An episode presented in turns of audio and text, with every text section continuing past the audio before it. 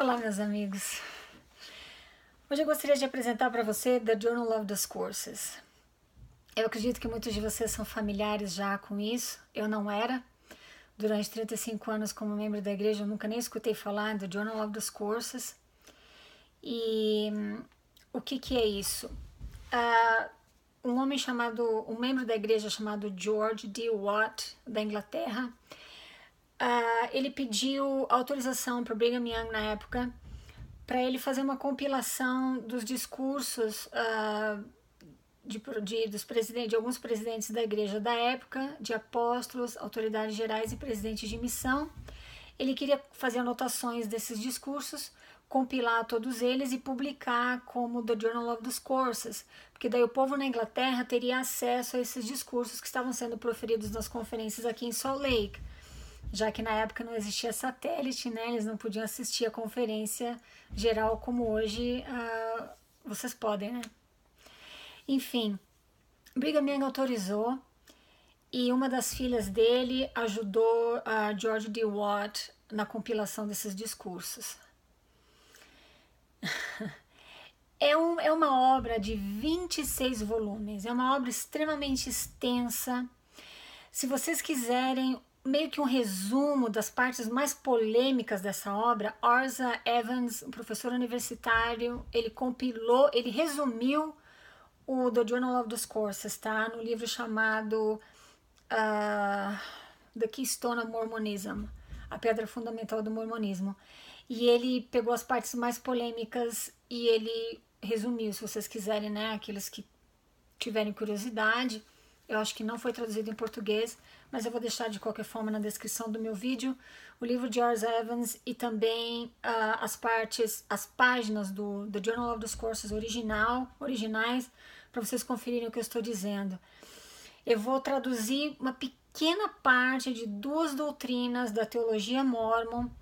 Esses discursos que eu esqueci de comentar, eles foram todos proferidos na, no, no século XIX, a maioria deles por Brigham Young, tá? Mas tem outros, Wilford Woodruff e outros uh, presidentes, apóstolos e autoridades da igreja, como eu falei para vocês. Tem duas doutrinas que Brigham Young menciona no, no Journal of Discourses que eu nunca escutei falar na minha vida. Uma delas é The Adam God Doctrine, a doutrina do Pai Adão, e a segunda do Blood Atonement, uh, o sacrifício por sangue. Oh, eu vou ler para vocês o que eu traduzi, só para vocês terem uma ideia e vocês não acharem que eu estou tirando isso de material anti-mormon, né? Eu estou tirando da, da, do Journal of the Courses, que foi autorizado pelo teu profeta Brigham Young.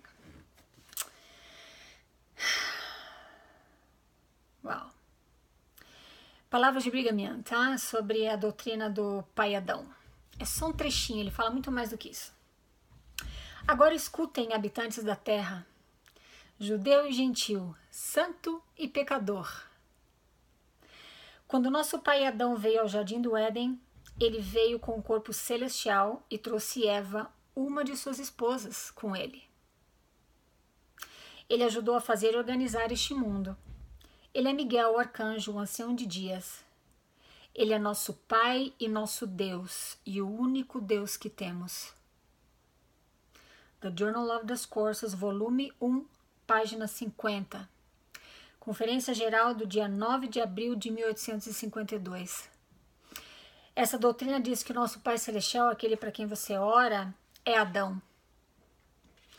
Ele, ele ensina nessa doutrina que Adão ele foi um Deus, ele foi um homem, um homem mortal em outro mundo,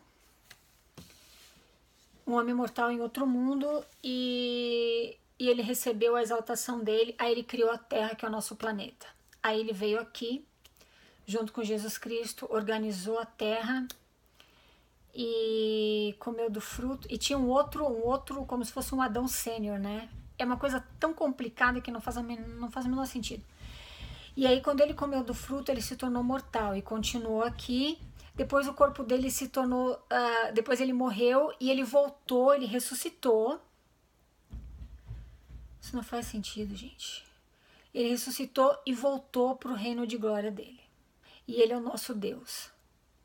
Isso está claro no Journal of Discourses. Hoje em dia a igreja absolutamente nega essa doutrina. Alguns apologistas dizem que Brigham Young estava falando como um homem, não como um profeta. Outros apologistas falam que não sabem por que, que ele falou isso. Ninguém apresentou uma, uma resposta, não existe nenhum apologista com uma resposta plausível para isso aqui. O problema é o seguinte: se ele falou como homem, como é que a gente sabe quando um profeta está falando como homem ou como profeta? Brigham Young fala nesse, nesse discurso que isso é doutrina. Ele é o profeta da igreja na época. Então, eles dizem hoje em dia que se você quer escutar as palavras de Deus, você precisa ir para a conferência geral. Porque tudo que todas aquelas pessoas estão falando, inclusive eu acreditava nisso, todos aqueles discursos nessa conferência geral, geral estão falando palavras vindas de Deus. A doutrina do pai Adão se encaixa nisso, né? Pelo menos é o que, eu, é o que a teologia mormon te ensina. Isso não é nada, isso é fichinha. Eu vou ler uma, um trecho agora uh, do que ele fala a respeito do Blood Atonement, sacrifício por sangue.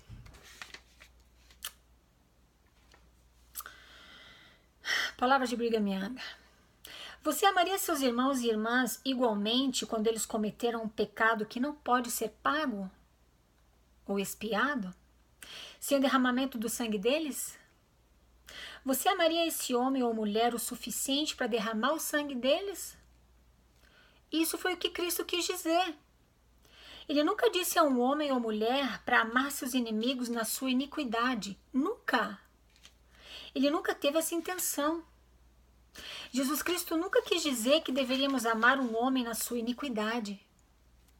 Qualquer um de vocês que entende os princípios da eternidade, se você cometer um pecado que requer o derramamento de sangue, não ficaria satisfeito e nem descansaria até que seu sangue seja derramado, e assim você poderá receber a salvação que deseja. Esta é a maneira de amar o próximo. The Journal of Discourses, volume 4, páginas 219 e 220, Conferência Geral do dia 8 de fevereiro de 1857.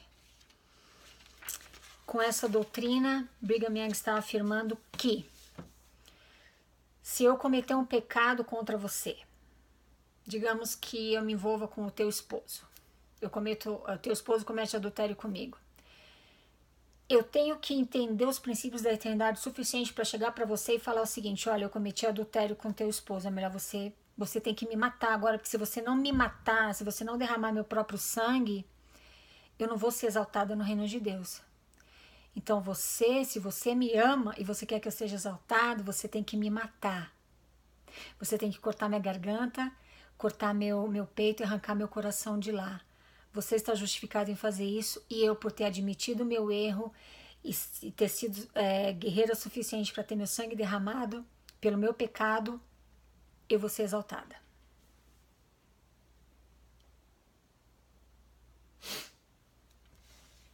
Eu nunca escutei falar isso, porque se eu tivesse escutado, eu jamais teria aberto a porta para os missionários, apesar de que eu tinha nove anos de idade. Eu jamais teria colocado no meu peito a plaqueta dizendo a Igreja de Jesus Cristo nos últimos dias. Isso aqui é um profeta de Deus. Sabe aquele hino Segue o Profeta? Ainda bem que o nome de Brigham Young não está naquele hino da primária, Segue o Profeta. Você entende agora por que, que aquelas pessoas que você adora chamar de anti-mormons, por que, que alguns deles dizem que o mormonismo não é cristão? Nesse discurso sobre o sangue, sobre o sacrifício uh, por sangue, blood atonement, Brigham Young está negando a eficácia do sacrifício expiatório de Jesus Cristo. Ele está pregando assassinato, ódio. Ele está pregando a lei de Moisés, olho por olho, dente por dente. Por gentileza, meus amigos, alguns de vocês que estão me escutando, eu sei que vocês têm blogs esclarecendo sobre o mormonismo. Se você tem mais tempo, infelizmente eu não tenho. Se você tem mais tempo do que eu, pega por gentileza The Journal of Discourses, pelo menos essas páginas que eu vou deixar aqui na descrição do meu vídeo. Traduz pelo menos a essência dessas duas doutrinas que são as mais chocantes, que chamam atenção no Journal of Discourses. Traduz, coloca no teu blog, porque as pessoas têm o direito de saber disso. Se mesmo sabendo disso, elas quiserem justificar Brigham Young, tá tudo certo. Mas você fez a tua parte, você esclareceu. Porque uma eu da vida jamais teria me batizado nessa igreja se eu soubesse, se eu tivesse ideia dos tipos de homens que se dizem profetas e lideram essa igreja. Eu pensava que Joseph tinha, recebido, tinha tido aquela primeira aquela visão, visto Deus e Jesus Cristo, e que de Jesus Cristo falou: Olha, meu amigo, então agora você vai restaurar minha igreja do jeito que era nos meus dias. E ele falou para Joseph tudo que ele tinha que fazer sem alteração, sem evolução, sem modificações, sem mentira, sem, sem, sem loucura. Mas não foi assim. Você entende agora por que, que alguns daqueles historiadores e, e, e, e acadêmicos que você chama de antimormon, eles dizem que o mormonismo é seita? Amigos, isso aqui é seita. Você tem que derramar. Se você ama o evangelho o suficiente, se você entende os princípios da eternidade, que é isso que ele fala, você tem que estar disposto a literalmente ter o seu sangue derramado por outra pessoa.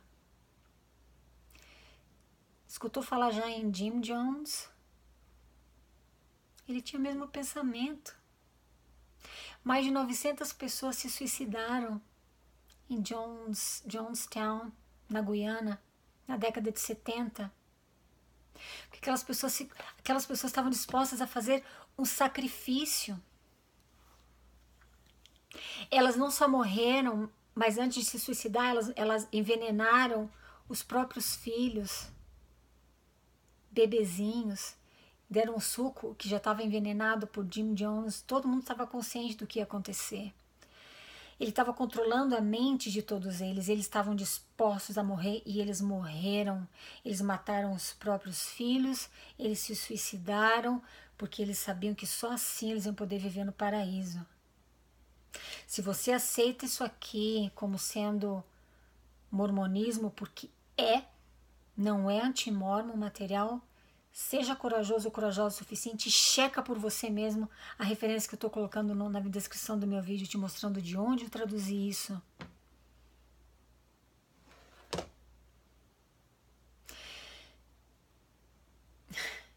Desculpa, mas isso é uma, é uma atitude de, de líder de seita e não de um profeta de Deus. Dá uma olhada lá. Tá bom? Uh, isso foi pesado. Eu quero fazer um convite para as pessoas que moram aqui em Salt Lake, que são ex-mormons, por gentileza, mandem uma mensagem privada no meu Face, uh, dizendo que você gostaria de, de um encontro de ex-mormons aqui nessa região. E a gente vai marcar. Manda uma mensagem privada e me dá o teu número de telefone que eu vou textar e vou marcar para esse mês, provavelmente dia 16 de julho a gente sentar, conversar, trocar uma ideia, talvez nem falar disso, porque olha, é pesado demais. É uma outra coisa, meus amigos, aqueles que querem ah, fazer parte do nosso grupo de apoio aos mormons no Facebook, por gentileza, manda uma mensagem privada no meu Face também. Aliás, primeiro me adiciona no teu Face e depois ah, me manda uma mensagem privada pedindo para eu te adicionar, porque algumas pessoas não estão conseguindo encontrar o grupo por alguma razão que eu, que eu desconheço, tá? Vocês que são membros, por gentileza, fiquem ligados, porque se entrar alguém lá no grupo e, na verdade, é um mormon ativo e começar a querer defender a igreja, prestar testemunho dela, essas coisas, uh, reporta para mim que eu vou chegar. Só reporta que eu vou receber um aviso no meu telefone, imediatamente vou escolher essa pessoa. Meus amigos mormons, eu não tenho nada contra vocês. Estou denunciando o absurdo da história da igreja, da doutrina dela. É, só que o nosso grupo fechado de apoio aos mormons não é o seu lugar, com todo respeito. A gente já sabe o que você tem para dizer. Nós estamos na fase agora do conhecimento, do preto no branco e não do sentimento mais. Ufa, obrigado por me escutar. A gente se fala na próxima. Tchau, tchau.